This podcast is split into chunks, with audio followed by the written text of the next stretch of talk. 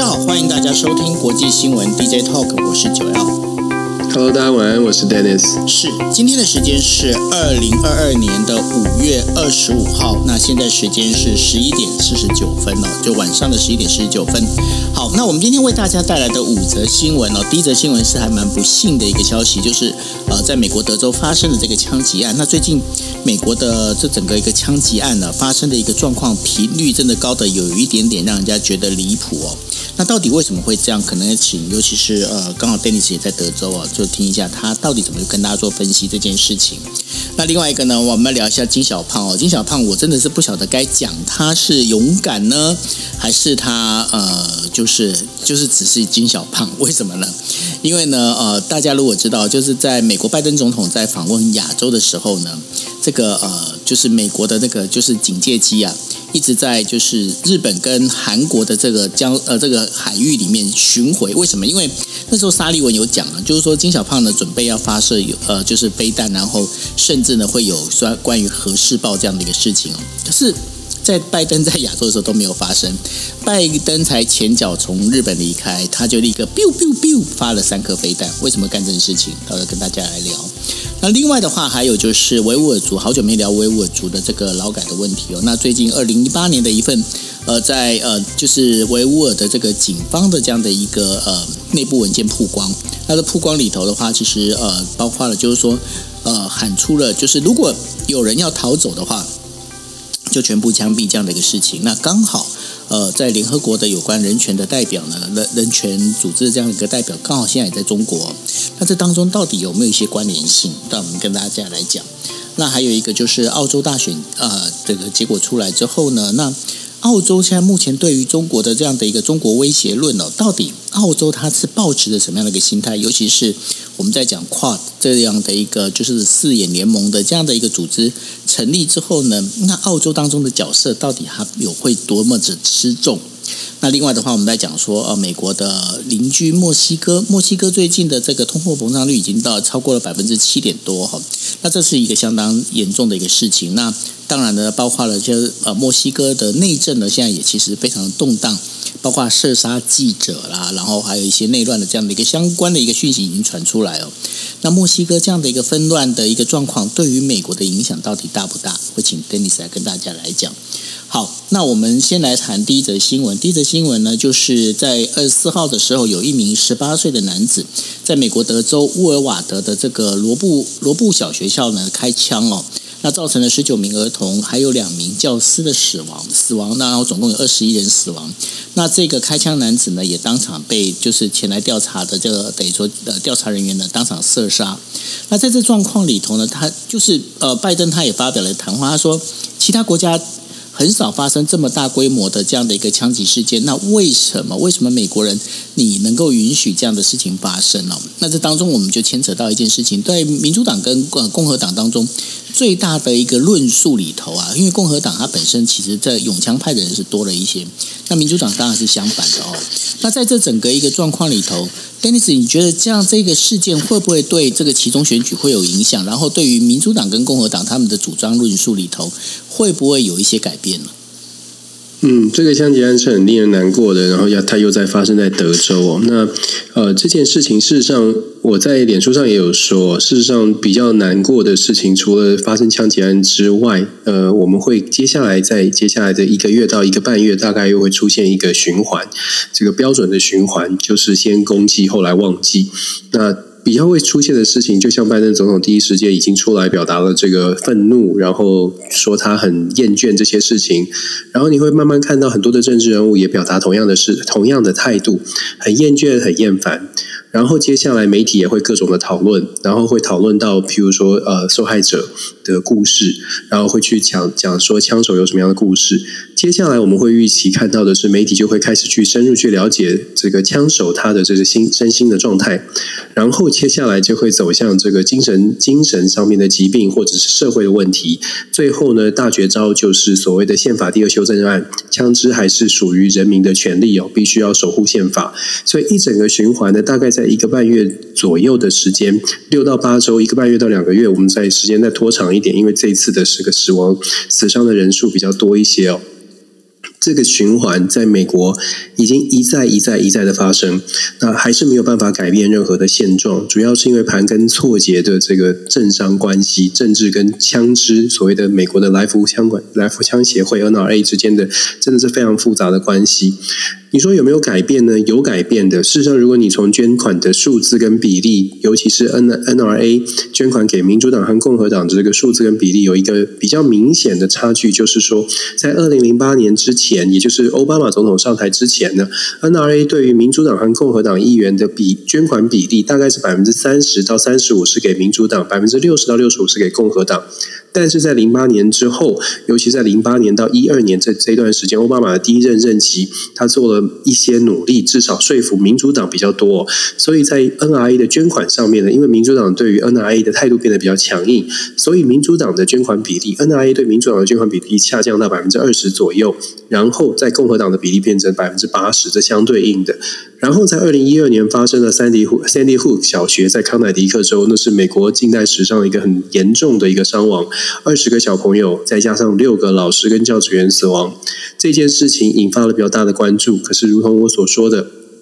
一个循环大概一个半月到两个月的时间，甚至稍微久一点点。没有办法改变法规的部分，可是至少呢，在民主党方面呢，感觉起来更加的凝聚哦。从这个捐款的数字，在二零一二年之后就下降了到到了大概大概十 percent，还是给民主党的政治人物。九十 percent 开始就全部都是共和党，可以看得出来，呃，对于 NRA 的态度，对于枪支管制的态度，至少民主党呢开始集结起来了。然后我们再看到的是，像最近有二零二零年之后，二零二一年，呃，像现在二零二二年正在进行的美国的这个呃其中选举的初选。今年 NRA 对于民主党和共和党的捐款呢，在因为在枪支管制的态度上面，民主党就如同我们所说的越来越强势，所以现在是零对百分之百，也就是今年到目前为止，共和党跟民主党在 NRA 的捐款上面取得的比例是百分之零跟百分之百，也就是 NRA 全部的钱都是给了共和党。可是让人家担心的是什么呢？让人家担心的是，现在民主党因为拜登的执政出现了一些状况，他的民调支持度很低，所以其中选举事实上很有可能是共和党比较多人会会当选。所以，当然这也是为什么 NRA 可能会赚啊捐更多的钱给共和党。我们刚刚讲了这么多，都是政治的操作，或者是政治的运作，也是比较无奈的。我们民众会看到的是，为什么法案没有办法做改变？太多盘根错杂的政商关系，再加上长期以来很多人都都被这个宪法第二修正案作作为一个一个大的金箍咒摆脱不掉。然后呢，民美国的民众也随着这个时间的推移，大家也都觉得。很难过，可是难过之后呢？呃，就就也没有办法，好像也无能为力。因为枪支的事情，其实已经让很多的美国民众对于民主政治是失去了失去了信心，觉得政治人物不管怎么样怎么做，多多大的伤伤亡跟呃跟灾难，好像都没有办法改变他们的这个利益，或者是改变他们的这个想法。会真的是会让人觉得失望的。我们在呃这个枪击案接下来，就如同我所说的，这个风潮呢，在一两个月之内，大概会慢慢的风头会淡去，然后在选举的时候，一定还会被拿出来炒作。问题是，你得要你真的要能够有大胆的突破，才有可能去做一些法规的修改。而且是非常，而且民众是要去了解到底法规修改是完真的完假的。我举个例子来说，事实上过去对于枪支管制有一些法规的修订。可是有一些法规修的是很荒谬的。所谓的荒谬是，大家会说，哎，A R 十五就是一个等于是这种自动步自动的这个枪支，好像可以连发。有的时候政政治人物为了要满足大家对于枪支管制的要求，他在枪支的这个规范上面做一些微调，让大家觉得，哎，好像有差别，可是其实没差。举例来说，你从连发变成你只能按一次打三发，或者是你的这个枪支呢比较大支的杀伤这个。武器杀伤力比较强的武器，那时候不能不能够不能够随便的贩卖。结果厂商呢就把那个枪托，结果你可能听比比大家有当过兵，可能听得比较懂哦。你那个长枪把枪托稍微缩短一点，把那个枪托的部分变成短的枪托，它就不是那种大规模杀伤性武器了。这个就是美国政治人物在做枪支修法的时候真实发生的修法的方式。请问这种修法真的对于杀伤性武器的减少会有帮助吗？其实没有。可是政治人物就会讲说：“诶，我们在做枪支管制的相关的法规了，我们在做了很多的事情了。”其实这听起来真是很很令人难过。就是说，政民主政治的运作模式哦，在目前美国的这种方式之下，你很难看到实际的实际的改变。其实这也是我们一直在讲为什么。一般的这个人民，一般的民众，不管你在哪里，在民主国家，如果你平常觉得这就不关我的事情，那很可能会发生的就是政治人物他做的事情，其实你不太了解，他有做跟没做是一样，可是你以为他有做，但是美美国现在在枪支的问题上就遇到这种状况，其中选举会这个话题会是讨论的讨论的议题之一。那嗯，我。比较不会乐观的说这件事情会有什么样的改变，只能说希望更多的人，更多的人愿意去，愿意去多关注一下这些，关注一下身边的事情哦。那嗯，不只是枪支啦，呃，堕胎的问题其实也是其其中选举的重大议题。现在在美国，民主党的声势确实不是很理想。原因就是因为现现在我们身边一般美国民众会关注的枪支问题、族群冲突，然后堕胎问题，还有这个物价物价的问题，这些问题呢，到目前为止都是民众可能会去怪罪说民主党你怎么做的不好的。从这种角度来说，你就可以看到为什么这次其中选举，大家对于民主党的这个选情恐怕不是很乐观。可是民主党不乐观，我们刚才说了，NRA 如果在自己支持的共和党是可以这个取得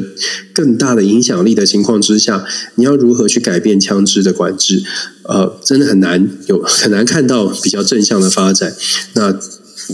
你就会发现，会有越来越多人哦，在这种大环境没办法改变的情况之下呢，就越有可能跑去买枪了，因为觉得坏人都有枪，我也得有枪。比较讽刺的是啊，像这种事情发生的时候，在美国，这个枪支在接下来这一个礼拜，从各项每一次的这个数据市场的调查就会发现，只要大型的枪击案发生之后，美国的卖枪的这个枪支销售量就会上升。弹药的销售量就会上升，原因是因为大家会觉得政府可能要开始管制了。政府管制之后，我就不容易买枪，不容易买到子弹了，所以我必须要赶快去囤货，以免有坏人来的时候我没有办法处理。昨天发生这件事情，德州的这个检察长刚刚才过了这个初选的检察长的 Paxson，他就说，我们他觉得应该要做的事情是让每个老师都发枪，每个老师都应该教室里也有枪，这样子老师就可以做回应了。我不知道大家听到的感觉是什么，但是这确确实实是南方很多州，至少比较保守派的永枪的人士，他会觉得这是一个以暴制暴是唯一的方法，因为好人必须要有能够还击的勇气跟武器。呃，我个人是觉得有有武器也不见得会会使用哦，其实危险可能还增高。我不知道大家怎么看，但是真的真的是真的是一个整个外在的呃条这个环境跟美国的文化，可能跟我们想象的很不一样。那真实真真实实的美国，它真的是有这样的反应出现，可以大家一起来思考了。真的是不一样的社会，不一样的文化。刚刚那个 Dennis 你提的这个问题哦，其实就跟国际间的问题其实是一样的哦，就是你到底要不要拥有核武，这也是同样的道理哦。就是说，呃，当然有一种说法嘛，就呃，今天如果乌克兰的话，它本身拥有核武的话，也许俄罗斯它就没有办法那么大胆的一个入侵哦。那这样的一个做法，这样的一个说法到底对或不对？真的，我觉得。我自己也没有答案哦。那不过呢，在这个呃有一份资料里头，倒是我想要请教你的，就是呃美国的一个调查机构里头啊，他的调查就是二零二一年的时候，呃美国人在家里面，就是有百分之四十二的美国人呢，就是呃回答说他们在家里面他们自己都保有枪支。那然后呢，就是有百分之五十二的美国人呢是呃同意加强枪支管制，但是。这并不是最高的，因为最高的时候是在二零一八年三月的时候，那时候是有百分之六十七的美国人会认为，就是说应该进行枪支管制。那这个当中最主要的原因是因为，呃，因为新冠疫情流行之后，反而日呃美国人他们拥枪的人呢，拥枪的户数，拥枪的这些支持拥枪的这些人呢，开始变多。那这个为什么跟新冠疫情之间会有关系呢？一种安全感呢，在美国过去一直以来就是呃各种的我们的研究就发现嘛，就是当你感觉到社会比较动乱的时候，你就会希望有更强的安全感。其实美国的永枪的比例啊，有一个明显的这个出现了一个明显的改者，这个数字的攀升是在九一一之后。九一一之前呢，事实上美国的社会还是相对的认为，诶，看到长相不一样的，或者是不同的文化、不同的这个服装打扮，甚至不同的语言，那个戒心不会比较强。可是九一一之后呢，让美国社会出现了一个很大的质变。这个质变就是对于长得不同的文化不同，我听不懂的，我会更加的小心跟谨慎，也会等于是美国就更加的内，那叫内卷嘛，内缩就是内向式的，就本来变得更加的保守，更加的保护，或者是只想要保护做啊我认识的，我我只对我了解的事情有有呃有安全感哦。那在形体上面呢，你就会开始寻求比较大的、比较强的这个防卫的机制，所以。在九一之后，有枪的人就变多了，就是想要支持应该要有枪的人也就变多了。那这一次的疫情也是一样，当你疫情发生的时候，其实封城，封城之后很多的诸多的不便啊，然后也不能外出，很多的状况是，如果有坏人来，我该怎么处理？然后呃。这个整个对于社会的不安定感，让大家觉得我要守护到我自己的一方天地，我的家，我的家人，我有什么东西是可以拿出来守护？如果我遇到了这些状况，每每遇到大灾难之后，就像我们刚刚说的，大灾难之后，枪支的这个呃重大的事件发生之后，枪支的销售、枪子弹药的销售都是上升，因为安全感，因为你会想着有人在外。我不知道的人，也许是坏人在那里，他都有一些武器哦。我可以分享我自己的个人的经验。老实说，我自己以前也没有想过我要去买枪，或者是要有勇枪。我现在也还没有了，但我不知道这样讲会不会造成我自己的危险哦。但是我想说的是，我其实，在念博士班的时候，那时候我还我们家呃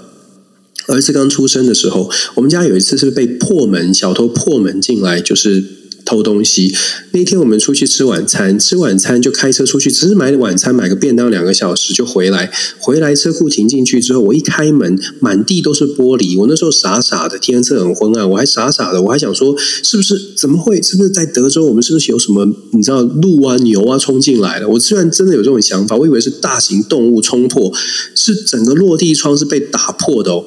然后我进来之后，我就想，然后我太太在后面随后进来就说：“不对，我们被抢劫了，入室入室紧抢了。”所以，我太太就叫我赶快退出来。我退出来之后，我的第一个念头，你知道，我们作为很 man 嘛，第一个念头是去拿我的球棒，刚好在车库里有球棒，想要进去找人，因为我听到前前屋子的前面还是有声音的，我就要冲进去找人，你知道吗？然后我太太就说：“你疯了！我们在美国这里是有枪的。”我才赶快退出来。然后我们马上打了。九一一，然后警察来了，他们就说你们做的是对的，而且警察来真的是不夸张，荷枪实弹的，因为他是冲进闯进我家来抢劫，而且全家都已经就是都砸的差不多，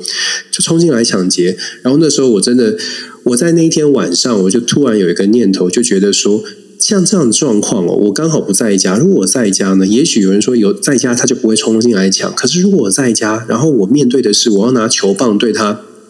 对他的。枪我该怎么办呢？你就会真的想说，因为外面的人都有枪，你也应该有枪才行。不管你是多么多多么喜不喜不喜欢枪，你也觉得你应该有枪。这个给我蛮大的冲击，就是我生活的经验给我的很大的冲击是，当我们在台湾，我们觉得比相对是安全的，因为出去你知道，绝大多数的人没有枪，虽然有人有，可是绝大多数没有。可是在美国是绝大多数人都有。这种状况你会改变你的想法，你会觉得不行。我如果没有的话，我该怎么办？所以真的在整个外在环境也会有很大的影响。就不好意思，我说多了，但我觉得这个是想跟大家分享，为什么在美国会有越来越多人觉得啊这个状况，尤其是看到这种新闻，我还是赶快去买枪。Coffee 怎么样？然后被人家有看到有人被抢了，朋友被抢的经验，你就觉得我应该赶快做什么事情？真有这种差别耶？球棒不是应该放在后车厢吗？所以我就跑，所以我就跑出去拿，对啊，所以在后车厢啊，对啊，而且我还有那个拐杖锁，你知道那个拐杖大锁，我真的去拿了。然后我老婆又狂骂，他就说：“你你你傻，啊你这他说你白痴啊！你在美国是有枪的。”我才真的意识到，对吼，这个我不可能，我不可能拿球棒跟他对决啊。对啊，你说对啊，真的有很大差别。所以啊。你说我就是傻大哥啊，没错。对啊，傻傻的爱上他，是不是？好了，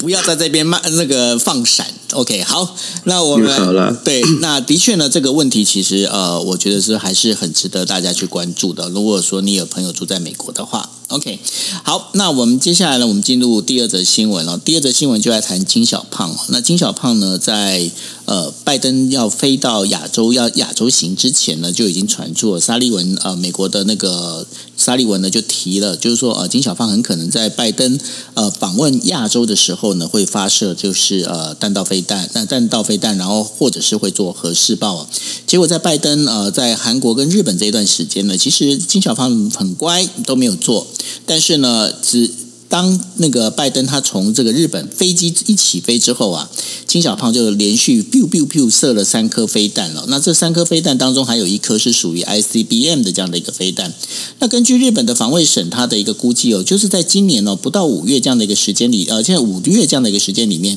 金小胖他至少已经射了二十一枚的这样的一个飞弹了。那当中其实我们在讲的就是每一枚飞弹它必须要的一个成本至少要超过一亿日元左右哦。那它这些。这些钱到底怎么来的呢？呃，根据分析，很可能就是经过一些海上的贸易，呃，非法贸易，然后再加上哦，就是大家可以知道，就是呃，经常会出现有关于就是网络的骇客，网络骇客呢，然后他们呃，透过了就是要挟用那个赎金是用那个加密货币哦，用这样的方式来维持这个等于说呃，整个北韩的这个算是资金的来源哦。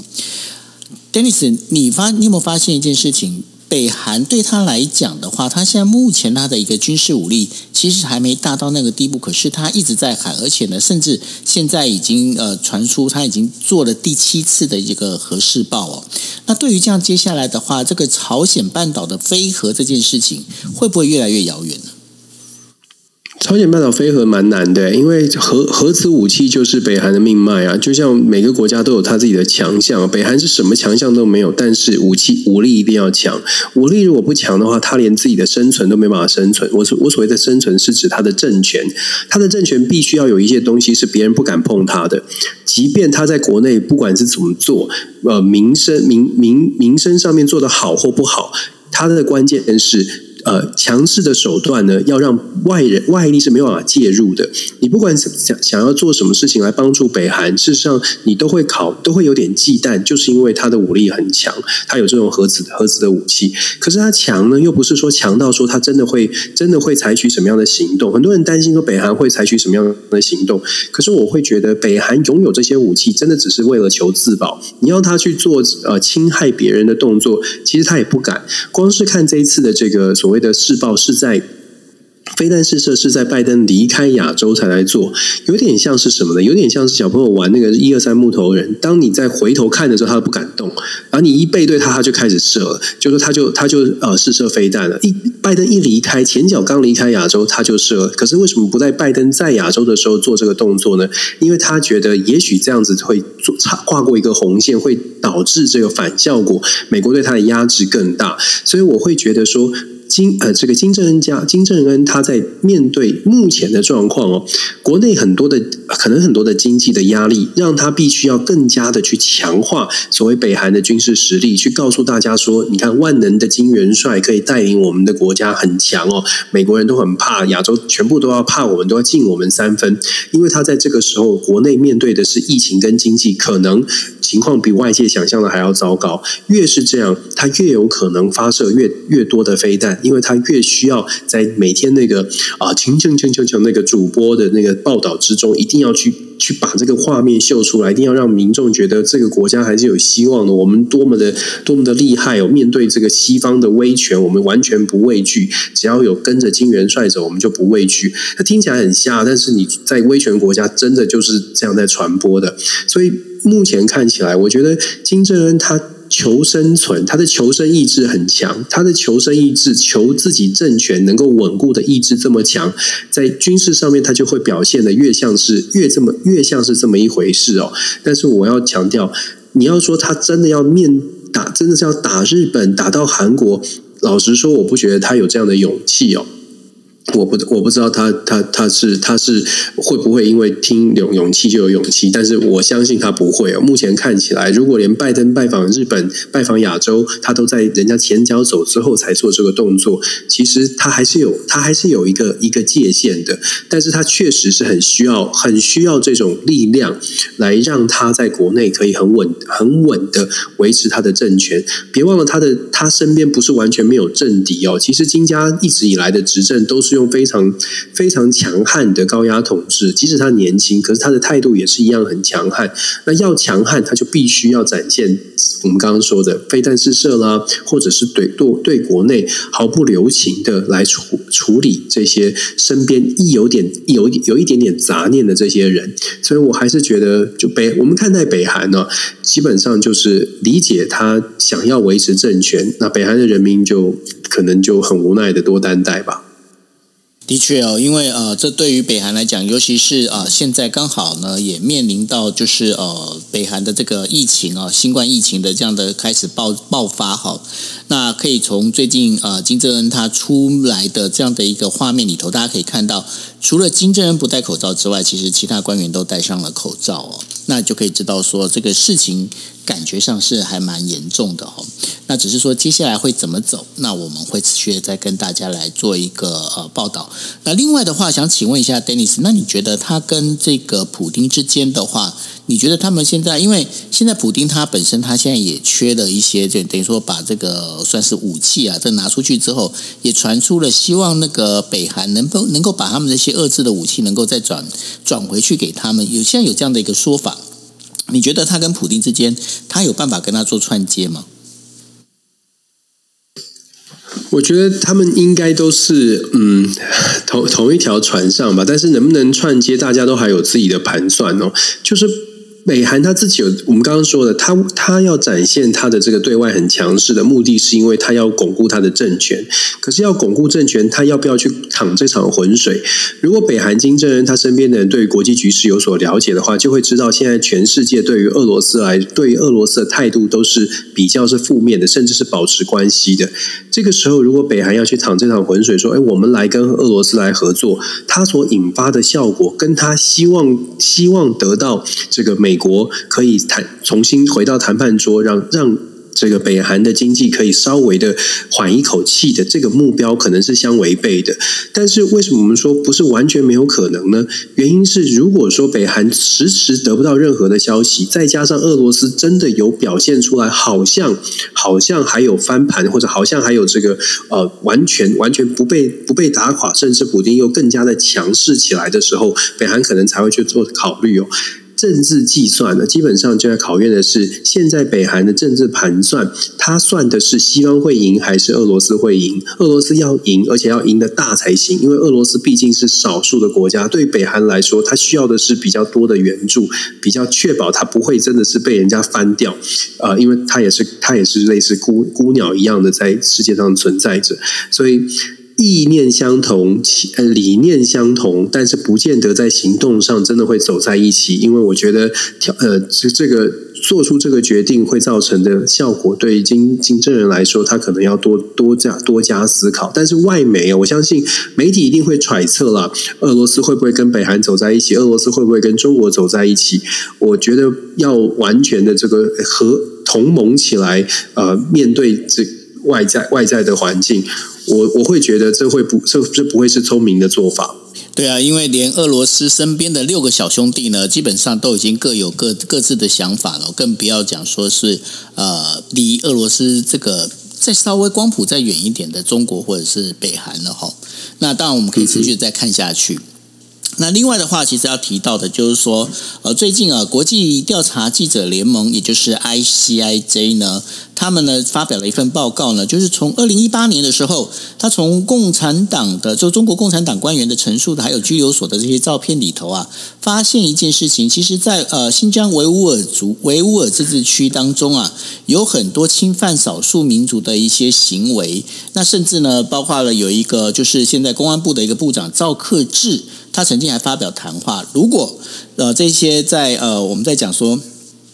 呃，在这个等于说，呃，这个劳改这个拘留所里头的这一些，呃呃，算是维吾尔族人，如果他们要逃的话，那就直接就要枪毙哦。那对于这件事情的话，当然，这个中国外交部呃副呃新闻副司长就汪文斌呢，他在记呃就是二十四号的一个记者会上，他讲说，这一切都是反华势力在破坏新疆的一个很好的一个例子。那呃，包括了。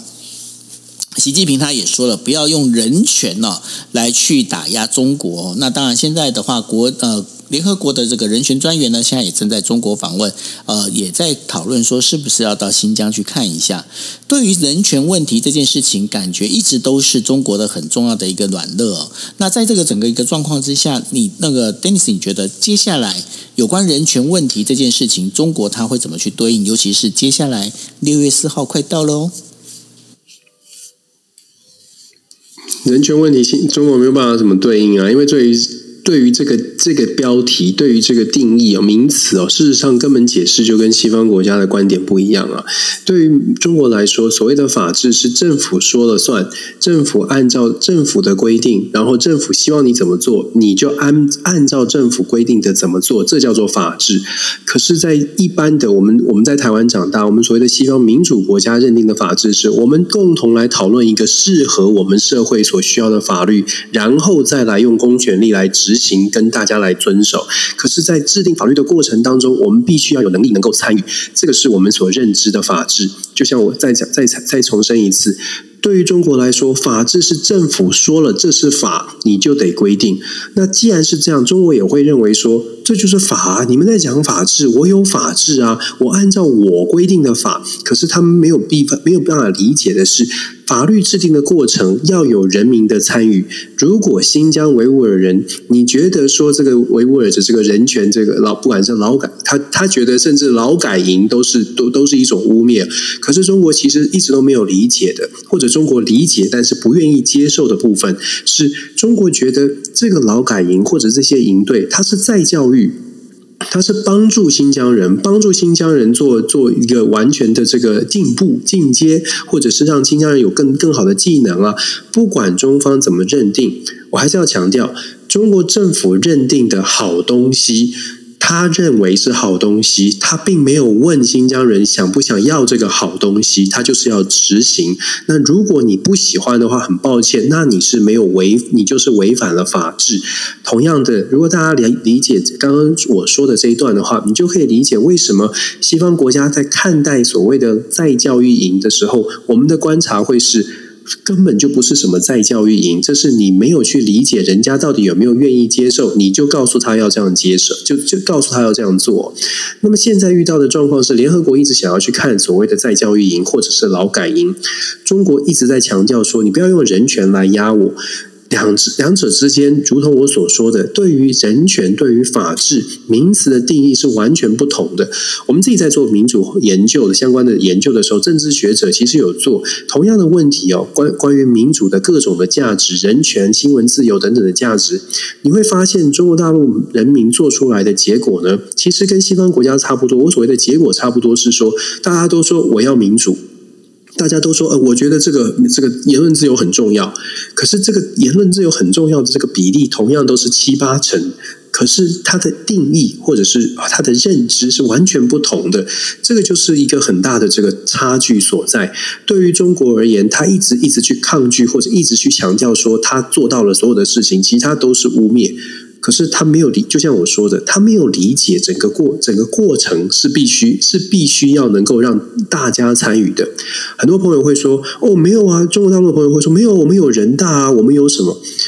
我就扪扪心自问吧：，门大人大，或者是大家这几千人，有什么样的组织里面会有一几数千人一种意见的？这个就不叫做有不同的意见，这就不叫是全民的参与哦。但是会会有这种。会有这种这个反驳，就说哦，中国有人大，中国有这种民主的审议机机制，或者所谓的全民主的过程，真不是这样。但是呢，我们也必须说，就说对于整个的中国的体制哦，你要怎么去不要说改变，你要怎么去跟他沟通呢？如果你愿意去了解，他就是这样的一个体制。你要跟他沟通，或者是你要去要求他改变方法上面，如果你跟他讲说你错了，你错了，你错了，他会改吗？那要怎么改变呢？过去尝试过的方法，就大家知道的，美国希望透过的方法是跟他做生意吧，做生意之后多交流就会好了。结果这个方法失败了，所以现在拜登讲的是，那不止哦，我们不只是要跟你做生意，我继我希望可以继续跟你做生意，可是抱歉，制度我先规定好，不能够再全然的尊重你。这也是为什么拜登会提出所谓的 international order 的重要性。我们一起来制定这个法规，然后让中国配合这个法规，大家可以接受。现在的问题啊，是出在说中国不喜欢或者不愿意接受所谓的 international order，他会觉得说这是你美国带头的，可是中国也没有去想说，那美国带头，美国要讲民主，你为什么不参与？包括联合国为什么不参与这个法规制定的过程？你在过程当中你可以做什么事情？其实讲了这么多，关键在于中国的体系不信任外国，不信任外面的体系，不认不信任外面的看法。而西方国家呢，也很多时候对于中国也不去完，也没有真的完全的了解。新疆的事情其实可以讲的太太多太多了。新疆的人民最无奈的就是，就是我们现在看到的这些报告里面的这些人，他能做什么呢？不要说新疆这么远了，我们就说上海好了，上海的状况。从各项的讯息来看，其实很多人都会觉得说这没有道理的，围围围城封城，这个这个隔离几十天。有道理吗？真没道理。问题是，他就是这么做，而且他就觉得说这才是对的，没有办法，就是做认这个回应民众的要求，这是中国体系当中一个很大的缺点。但是他们自己能不能看得到呢？我我高度怀疑，因为现在的中国领导的团队哦，并跟相跟相对于之前的中国领导团队，这个胡锦涛啦，或者是在更之前，像邓小平他们那个年代，很很很很直白的说，习近平。真的是差他们差太远了，所以现在我们看到的状况。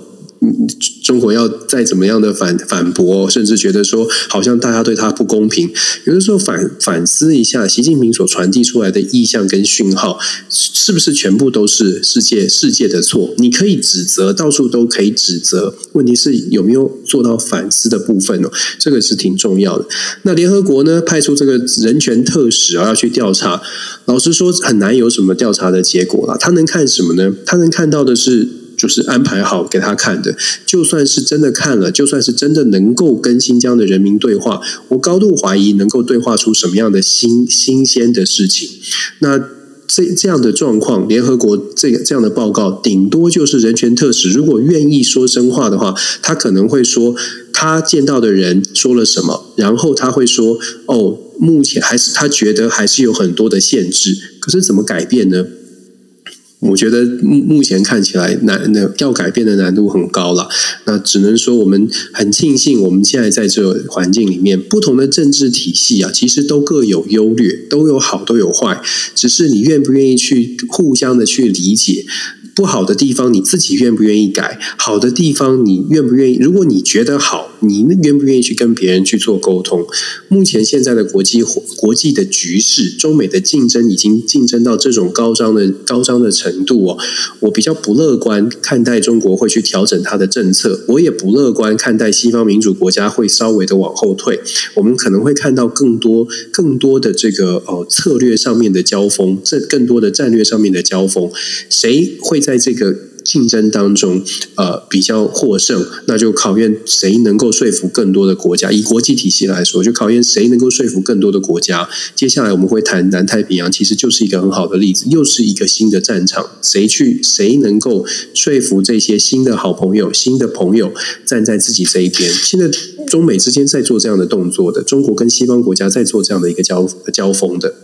是，那这当中的话，其实刚刚呃，Dennis 有提到了一个非常重要的关键哦，因为他提到了不管是邓小平也好，胡锦涛也好哦，那当然这跟胡锦涛的关系更大哦，就是本身他是共青团出来，那这当中的话有一个非常重要的一个呃，现在最新的一个讯息里头也是在谈，那但毕竟这些都只是在假设，并没有一些明确的一些呃，应该呃，就是可以证据哦。那这当中的话有一种说法，就是说因为这一。次不管说是呃上海或者是北京的这样的一个呃封城防疫的这样的一个事情呢，造成了就是反而是李克强的以为主的这个共青团，也就是主张是要发展经济的这样的一个说法呢，开始起来了。那当然，这对于呃就是接下来呢，习近平他想要连任，等于说要三三次连呃三次连任，这个我们在讲的就是共产党的那个总书记这件事情呢，还有国家主席这件事情呢，他会不会是一个很大的一个障碍？那这也是考验着一些说法。Dennis，我想请教，就是说，因为呃，在呃中共的它整个一个领导里面，当然我们在讲的就是我们一直在讲就是呃 China Seven 哦，他们是由七人小组在做共同领导。你认为习近平他的一个，如果说我们在讲说他现在以一切的用政治这为为导向这样的一个做法，他真的可能就是独揽大权吗？还是在这呃就是 China Seven 里面，其实对他来讲还是会有一些制约制衡的一些力量呢？原则上是要有制约制衡的力量，但是习近平从二零一二年上台之后，其实用了各种各样的手段呢，包括了所谓的反贪反腐的这些运动。你如果觉得他是真的是为了社中国社会要反反制这个贪污，表面上是这样，实际上恐怕更多是维呃稳固自己的权利哦。可以说他在二零一二年。当然呢，当然，所以像薄熙来就很明显。当然，你刚刚讲薄熙来，对啊，你可以不是薄酒来，是薄熙来哦。当然，这些人是真的有一些问题，毫无疑问的，这些人是真的有一些问题。但是他是不是是不是可以，就说他他是更更更重要的是，他透过这样的一个呃方式呢，可以把整个盘根错节的派系给给挖起来哦。中国的政治哦，它真的是很复杂。当然，中国又是很大，所以中国政治很复杂。复杂在于它很很绵密的这个升迁的机机制，很一直很学者都一直在研究说，你到底中国到底内部是用什么样的一个评分标准？谁可以往上爬？用什么样的评定说你你表现的好？然后在每一个单位又是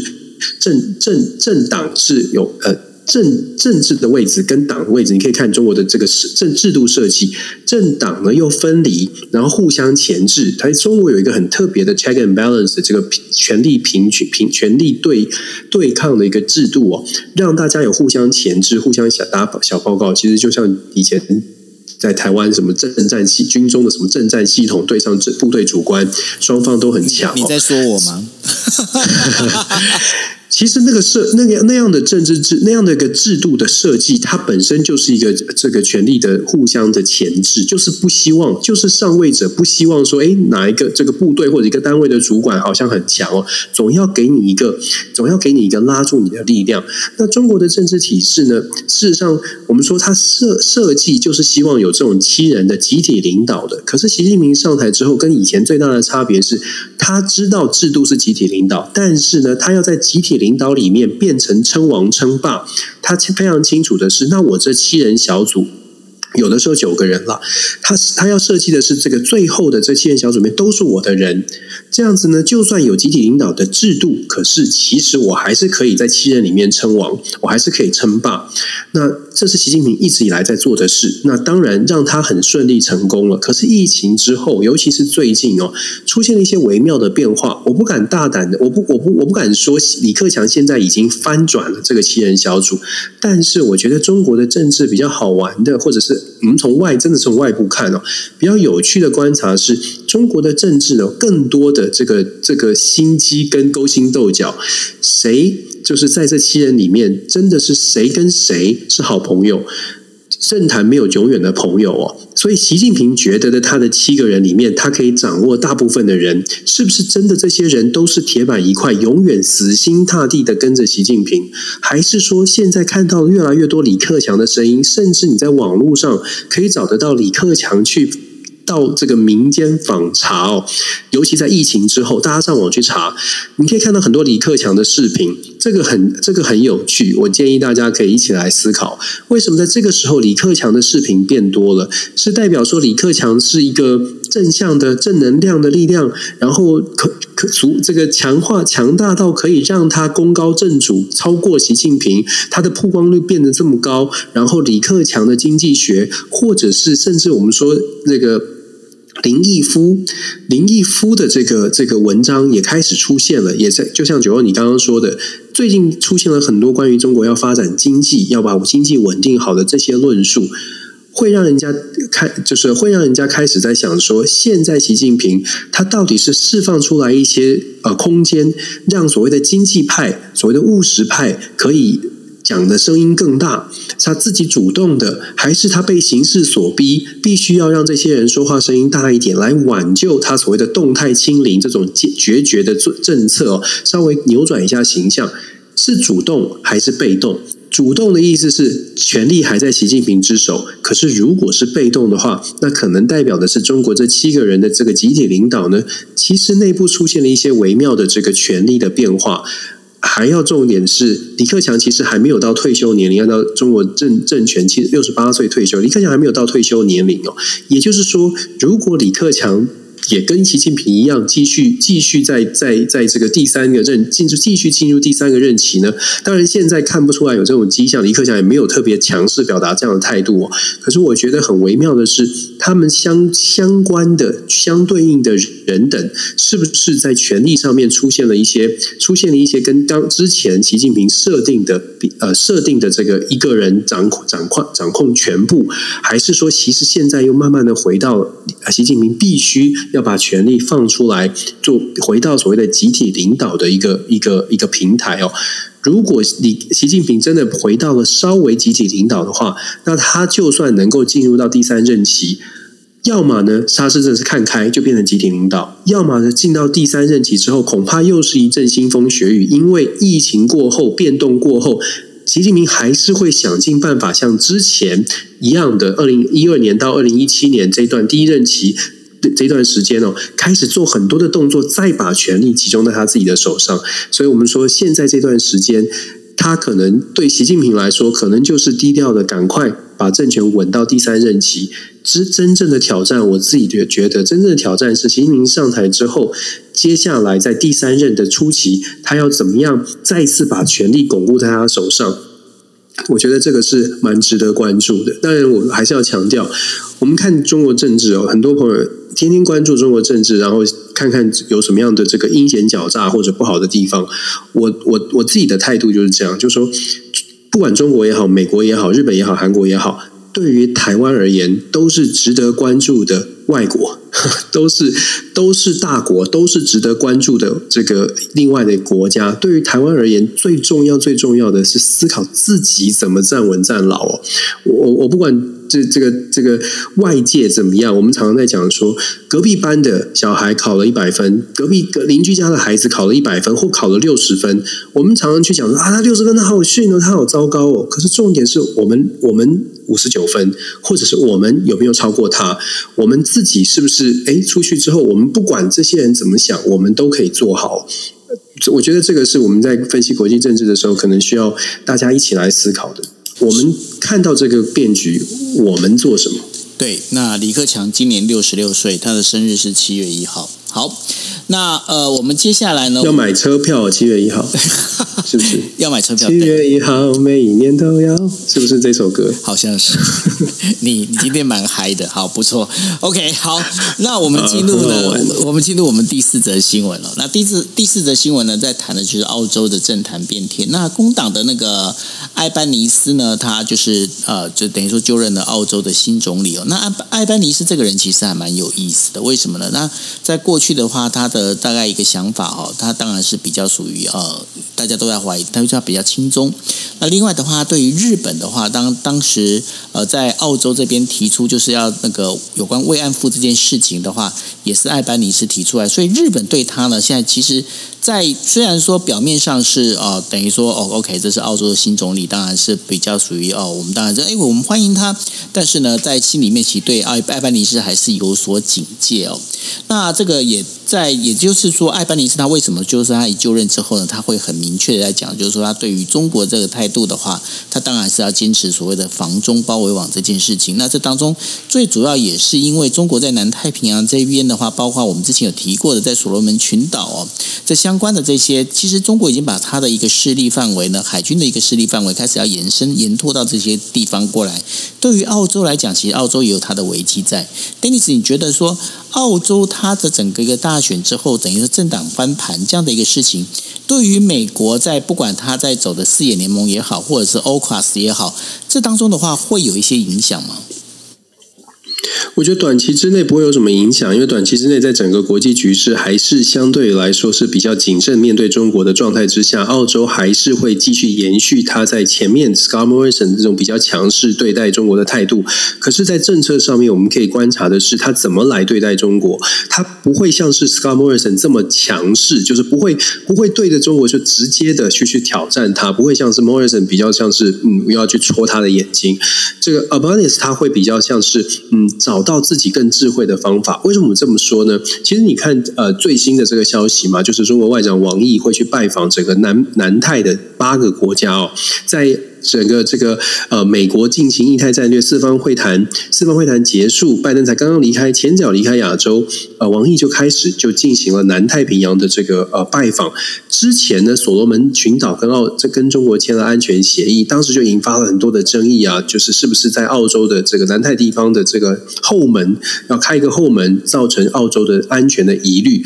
这个。当时的这个跟所罗门群岛签的这个签的这个事情是在发是在选举之前，然后 Scott Morrison 就一直当时的前总理就一直说是呃中国做挑战，澳洲必须要更强硬的回应中国。可是工党针对针对这件事情啊，工党的论述就不一样，也是它也也也会影响接下来我们看到很明显的政策上的做法不同。因为工党在选举之前就在讲说，所罗门群岛之所以会向中国靠拢，或者是跟会愿意去签这个安全协议。难道不是澳洲的政府不？这个长期就是，尤其他们在批判了，批判 Scott Morrison，一直认为说要跟美国跟其他的国家都放眼大国，忘记了其实澳洲在南太地方就是就是就是最大的领导人啊，就是最大的国家，所以南太的这些国家呢，其实长期是非常期待澳洲扮演着这个带领头羊的角色。当这些国家得不到澳洲的青睐，得不到澳洲的关注的时候，当然他们就会去找其他的帮助。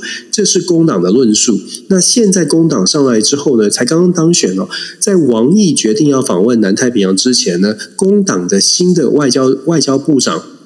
这个 Penny Wong 就是呃，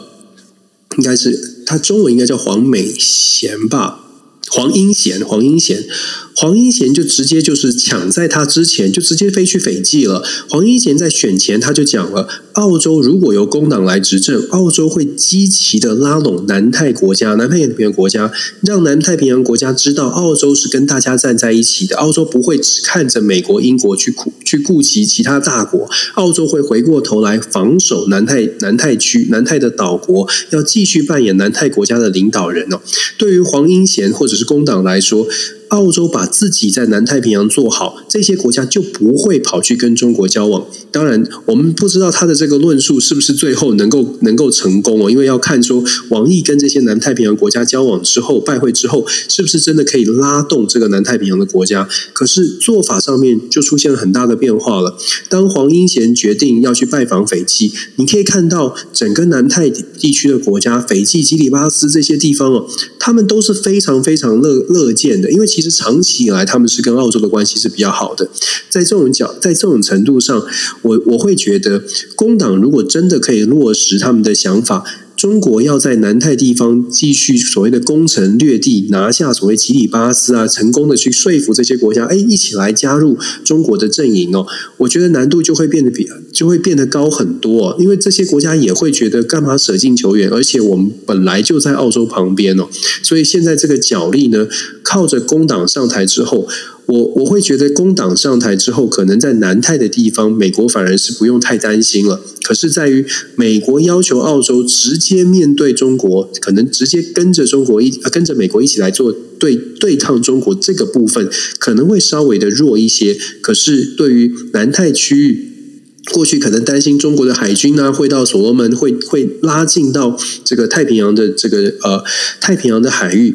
反而我觉得，呃，澳洲可以扮演，可以帮助美国达成这个目标，等于是一取一一得一失之间吧。就是在澳洲新的新的政府会稳住，那对攻击的部分、守势的部分可以帮助，可是对于攻势的部分呢，可能不会是像过去的 Scott Morrison 帮着美国去去冲撞中国，这是差别啦。但是跟美国站在一起是没有什么太大问题的。呃，这个当中的话，其实跟呃我们在讲的有关于呃外交本身，其实或者是我们在讲政治本身哦，它就是一个非常绵密的一个艺术哦。为什么这样讲哦？就是说，呃，如果大家能够呃去找一下资料的话，在二零一九年的时候。东协各国啊，东协这些国家呢，他们其实最欢迎的这个呃，就是投资的国家其实是日本哦。日本占呢，就是他们在呃，等于说做一些调查的时候，日本占的大概是百分之五十一。然后呢，那时候中国它大概是百分之四十八哦，它排第二名。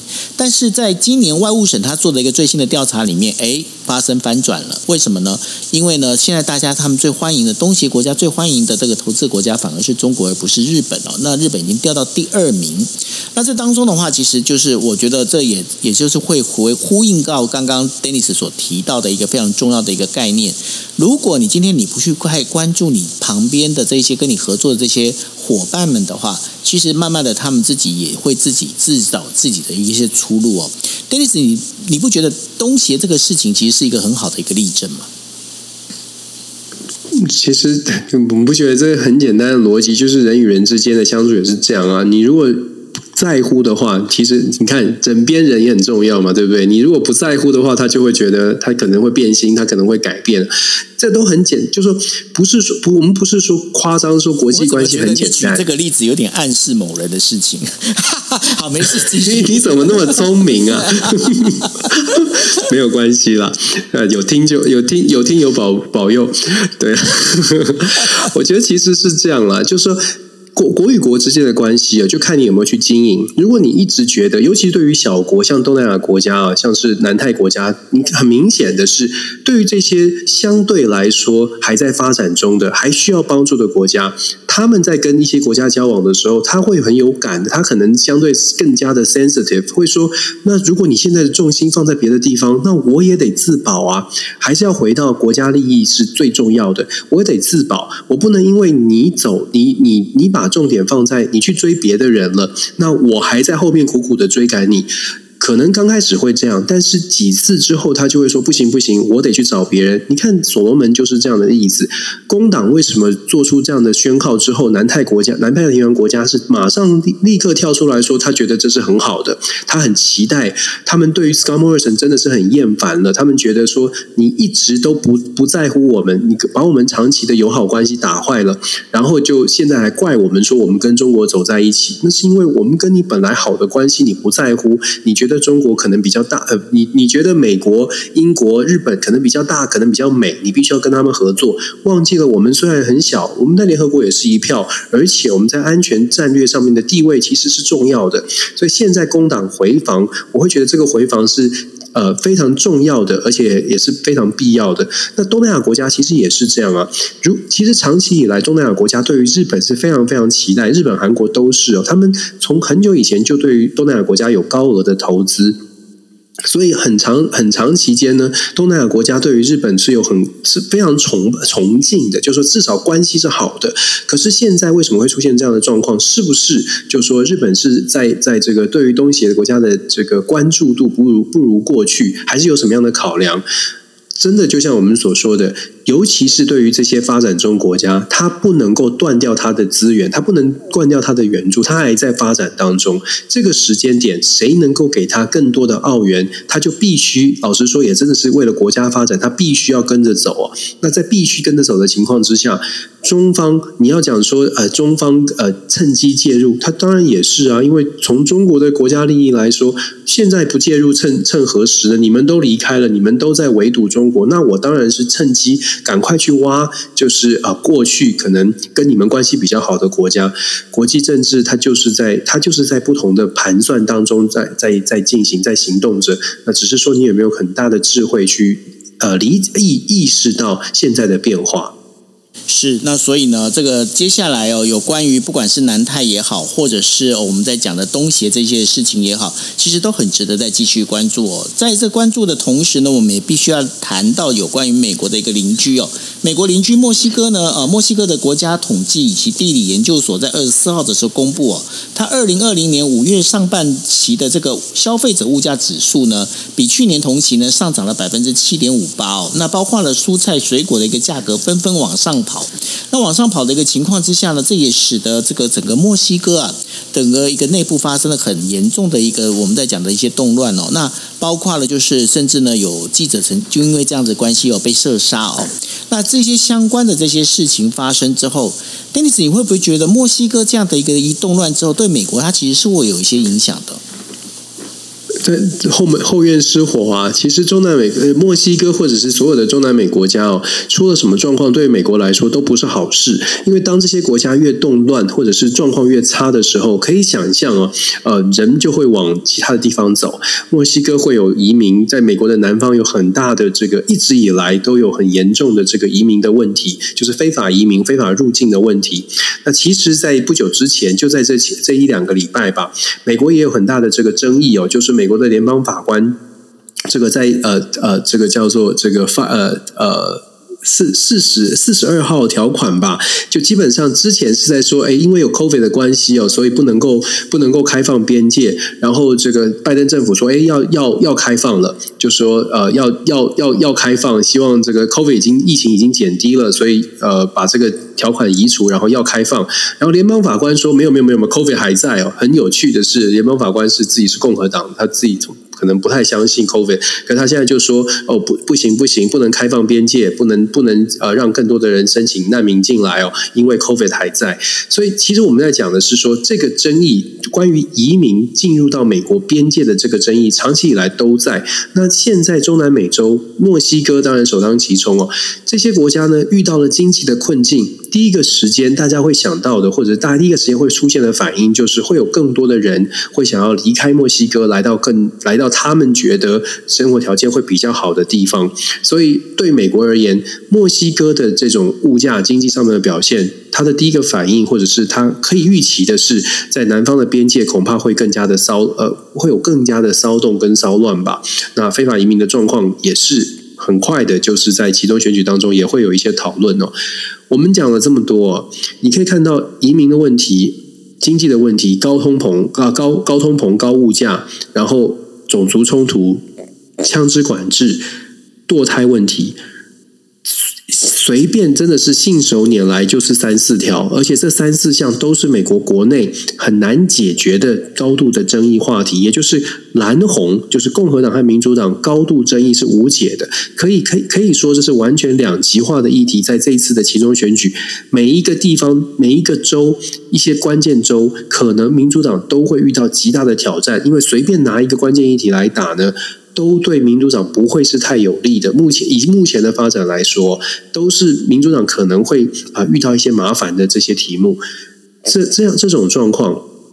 你要怎么说？美国的拜登政府现在还是还可以这个这个高枕无忧呢？他们当然会觉当然会觉得很紧张哦。从现在我们也说了好多次了，从现在八月二呃五月二十五号到十一月八号，事实上不到六个月的时间，不到六个月时间，坦白说，这些种种种的问题，没有一项是有可能马上找到、马上马上解决的。拜登可能能做的呢，是尽可能的去找到一些加分项。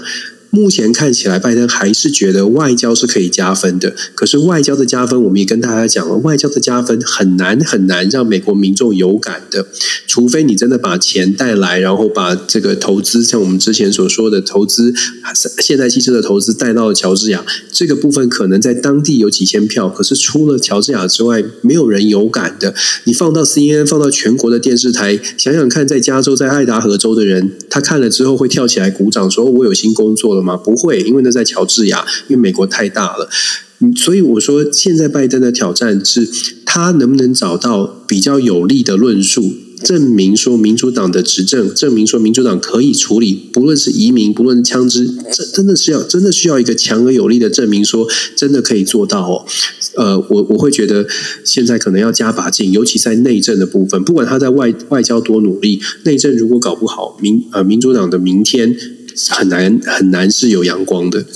是这听起来哦，这个感觉上拜登前途啊，感觉有点渺茫哦。这个部分的话，我们还是希望他能够加油啊。对，我希望他健康啦。其实，对啊，我觉得真的觉得我比较我比较注我比较希望他能够健康好好的维持维持完他的任期就好，他的任期走完哈。对对对对对啊，因为实在是太担心，如果不是拜登的话怎么办？好像现在日本呃不不，在美国现在看起来好像也没有什么人可以真的是就是啊取而代之，会把这个事情可以 run 得更好一些哈。现在现在按照规定，就是如果不是拜登，如果拜登真的呃